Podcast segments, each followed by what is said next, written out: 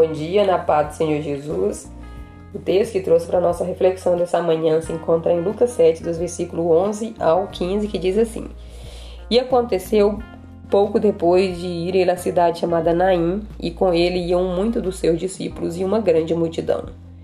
E quando chegou perto da porta da cidade, eis que levavam um defunto, filho único de sua mãe, que era viúva, e com ela ia uma grande multidão da cidade. E vendo-a o Senhor, moveu-se de íntima compaixão por ela e disse-lhe: Não chores. E chegando-se, tocou o esquife. E os que o levavam pararam e disse: Jovem, eu te digo, levanta-te. E o defunto assentou-se e começou a falar, e entregou-o à sua mãe. A situação daquela mulher era, no mínimo, desesperadora. Além de ser uma viúva, agora estava perdendo seu único filho, e ele era a sua última garantia de sustento e proteção. Naquela época, não era comum as mulheres trabalharem, e por isso o seu futuro era incerto.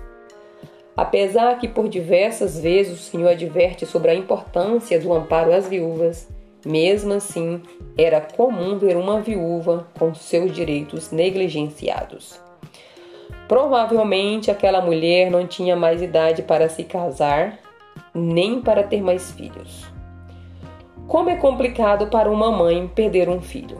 No caso dela, era duplamente mais complicado porque ela poderia ser condenada a mendigar pelo resto de sua vida, exceto se algum familiar pudesse dar um auxílio para ela. Para a felicidade daquela mulher viúva, Jesus apareceu um pouco antes de sua última esperança ser enterrada. Como uma das qualidades de Jesus é ajudar o necessitado, ele trouxe novamente a esperança para ela. Jesus é especialista em dar forças ao cansado e esperança ao desiludido.